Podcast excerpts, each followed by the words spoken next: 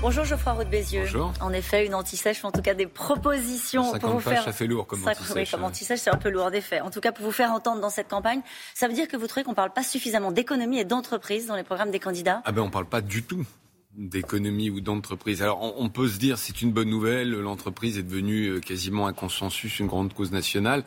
On peut se dire aussi que c'est quand même des préoccupations pour les Français, euh, chômage, euh, inflation, pouvoir d'achat, et qu'on devrait en parler peut-être plus que d'autres sujets qui monopolisent les médias. La crise du Covid? Euh, non, non, Non je pensais plutôt à d'autres sujets de polémique, euh, type immigration ou Alors autre. parlons de, de- de l'économie. Juste pour euh, bien comprendre votre démarche, ça veut dire quoi? Ça veut dire que vous soutiendrez celui qui reprendra vos propositions? Non, Bon. non. On, on a payé pour voir dans le passé. Je pense qu'on n'a pas à prendre position. On donnera pas des bons et des mauvais points.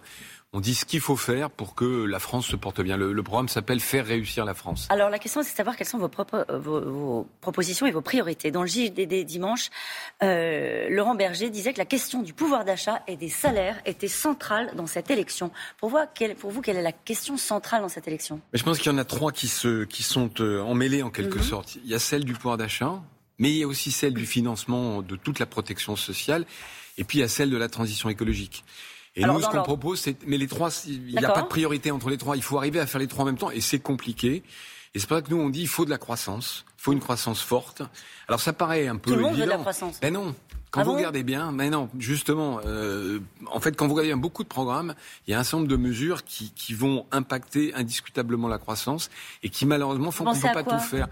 Ben, je sais pas, moi, une augmentation euh, massive du SMIC, même si ça paraît résoudre le problème du pouvoir d'achat, en réalité, à terme, ça fabrique du chômage. Donc, c'est pas une mesure intelligente. Donc, euh, Vous dites ça, mais certains pays européens, justement, l'ont fait. L'Espagne va augmenter le salaire minimum de À combien 3,6%, le Royaume-Uni de Attends, attends, attends, 7%. attends, À combien? À 1000 Oui, euros. on- il part. Il de très, mais il très bas. augmente. Et je m'en réjouis, je vais vous dire pourquoi. Parce que si tous le- le- les pays européens s'alignent sur le SMIC français, en termes de compétitivité pour la France, c'est une bonne nouvelle. Donc pas d'augmentation du SMIC. Comment est-ce qu'on répond à cette euh, contrainte désormais qui pèse sur les foyers français? On parlait de l'énergie à l'instant. Euh, Bruno Le Maire a expliqué qu'il ne voulait pas jouer sur la fiscalité des carburants. Vous considérez qu'il a raison.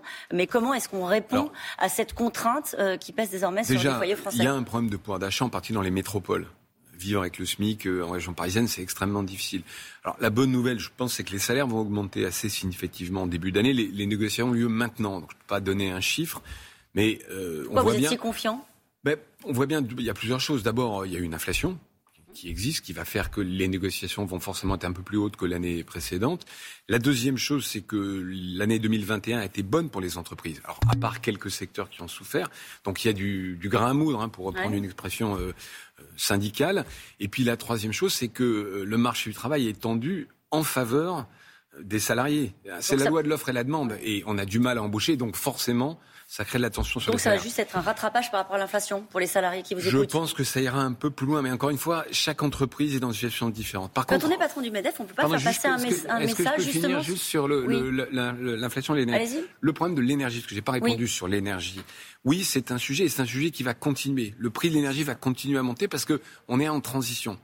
Alors là, nous, on a une proposition assez simple. Vous savez que les entreprises payent un versement transport qui va aux régions ou aux, aux intercommunalités pour financer les transports en commun. Nous, on propose que, à la disposition, à la demande du salarié, on puisse remplacer ce versement transport par une indemnité essence. Ça ferait à peu près 300 euros par salarié et par an. Le gouvernement et, et réfléchit c'est une manière de répondre à ce, ce- ce Mm. point qui est important pour les gens qui vont en Justement, tout voiture le monde réfléchit, vous avez raison, y compris le gouvernement, sur comment répondre à cette augmentation du carburant. Le, le gouvernement réfléchit à augmenter les indemnités pour chaque kilomètre roulé pour les 2,5 millions de salariés euh, donc, qui sont des conducteurs et qui paient des impôts et qui déclarent hein, le frais kilométrique aux frais réels. Ça, par exemple, c'est une bonne idée C'est une alternative. Nous, on préférait, si vous voulez, que on, on soit plus près de l'entreprise, c'est-à-dire encore une fois, ce versement de transport remplacé par une indemnité euh, essence ou une indemnité euh, véhicule. On parlait de, de manque de main-d'œuvre, vous l'évoquiez à l'instant. Est-ce que vous assumez dans cette campagne de dire que oui, la France a besoin euh, de main-d'œuvre et elle a besoin de l'immigration? Alors là, c'est un vrai sujet, parce que dans Ah les dix prochaines années, la population active française va continuer à croître, mais beaucoup moins vite. Et à partir de 2040, la démographie fait que la population active recule. Nous, c'est pas aux entreprises de décider la politique migratoire. C'est un débat euh, qui doit être tranché dans l'élection. Euh, oui, par contre, nous, ce qu'on dit, c'est qu'une fois que ce politique migratoire sera décidé, il faut prendre en compte deux choses. Le fait que c'est les entreprises qui intègrent le mieux. Quand vous avez un travail, euh, quand vous payez vos impôts, enfin vos cotisations sociales, vous apprenez la langue, vous êtes intégré dans le pays. Et donc notre job, en quelque sorte, notre mission plutôt, c'est d'intégrer. Et la deuxième chose, c'est que oui, il y a des métiers où on va avoir besoin de population immigrée. Et donc, si on a décidé qu'il y a, je sais pas, je n'importe quoi, 100 000, euh, un, quota immigré, mais c'est encore, encore une fois pas à nous de la décider. Alors, il faut le faire avec les entreprises. J'entends, mais quand vous entendez certains candidats qui disent on ferme tout, immigration zéro, est-ce que à la place qui est la vôtre, vous dites on pourrait s'en sortir? En tout cas, sur le très long terme, à horizon 30 ans, il est difficile d'imaginer continuer à faire de la croissance si on n'a pas une forme d'immigration euh, raisonnée et économique.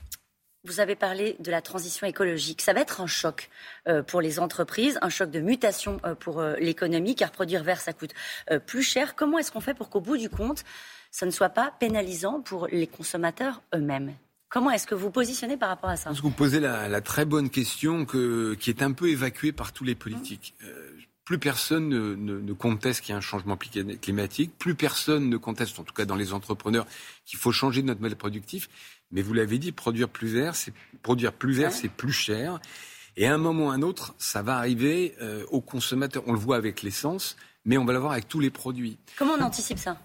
Ben, je pense qu'il y a deux choses à faire. Il y a d'abord aider aux transitions, donc par exemple des chèques euh, énergie pour euh, les consommateurs les plus fragiles, puis à un moment changer de comportement. C'est-à-dire qu'il faut être plus sobre, consommer moins, consommer mieux.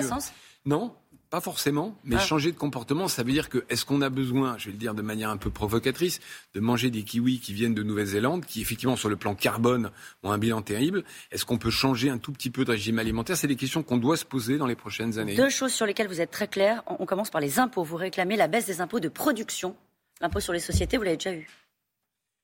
Nous, on ne demande pas un paradis fiscal en France. On demande juste d'avoir les mêmes impôts qu'en Allemagne, qu'en Espagne, qu'en Italie. En France, il y a eu des efforts qui ont été faits, vous l'avez dit, sur les impôts sur les sociétés. Il reste ces impôts qui s'appellent les impôts de production. Alors c'est un peu technique, mais c'est des impôts qui pèsent sur le chiffre d'affaires des entreprises. Et là, on a un vrai problème. Ça a détruit une partie de l'industrie française et c'est ça qu'il faut corriger. C'est 35 milliards? C'est 35 milliards d'écart avec la moyenne européenne. Euh, la réforme des retraites, vous dites qu'il faut la faire. Euh, et il faudra euh, trois régimes distincts, salariés, fonctionnaires, indépendants c'est plus facile de le défendre quand on est patron du MEDEF que quand on est aux responsabilités, ce genre de réforme. D'autant que vous voulez passer à 65 ans. Écoutez, d'abord, c'est plus simple à faire que le régime à points auquel personne euh, a vraiment compris. Le régime des salariés privés, il existe. Euh, celui des fonctionnaires, il consiste à mettre tous les fonctionnaires sous un même régime. Il y a encore les régimes spéciaux. Celui des indépendants, c'est peut-être le plus compliqué. Après, il y a l'âge légal, qui est le sujet le plus difficile pour les Français nous, ce qu'on dit, c'est que la démographie, malheureusement, elle est ce qu'elle est. Hein. On avait quatre actifs euh, pour un retraité en 45 quand on a créé ce système. Hein. Vous savez qu'en France, c'est les actifs qui payent pour les retraités. Aujourd'hui, on va doucement vers 1,6, 1,7 actifs. Donc, il faut reculer la retraite en le faisant avec intelligence, c'est-à-dire prendre en compte le fait que certains métiers, notamment les métiers manuels, sont plus durs euh, et que donc les dons doivent partir plus tôt. C'est un sujet compliqué, hein, parce que dire aux Français vous allez travailler plus longtemps, c'est pas très agréable, mm. mais pourtant c'est la vérité. Cette réforme de retraite, elle n'a pas été faite pendant ce quinquennat. Est-ce que vous avez d'autres regrets euh, quand vous regardez le quinquennat d'Emmanuel Macron? Moi, je suis pas là pour euh, distribuer les bons, les mauvais points, les regrets, etc. Donc simplement, non, mais avec deux ans et demi de Covid, il faut quand même reconnaître que c'est pas la même capacité à réformer et à gouverner que en temps normal. Le regret collectif qu'on peut avoir, c'est notre commerce extérieur. Mais ça, c'est 30 ans. Le déficit du commerce extérieur, c'est le symbole de notre désindustrialisation. Mais on ne peut pas mettre ça uniquement sur le dos du dernier quinquennat. Une dernière question euh, rapide. En Suède, en Nouvelle-Zélande, en Islande, des filiales de groupes comme Unilever, Microsoft se sont essayées à la semaine de 4 jours. On parlait euh, du climat, de la transition écologique, du fait qu'on pollue moins quand on se déplace moins. Est-ce que vous réfléchissez sur la nouvelle organisation du travail qui est née justement de cette crise du Covid? Alors, si c'est la semaine de 4 jours avec le même temps de travail, c'est-à-dire travailler plus par journée, pourquoi pas? Euh, Après, si c'est une réduction du temps de travail euh, hebdomadaire, je ne crois pas que ce soit la bonne solution. Merci beaucoup, Geoffroy des yeux.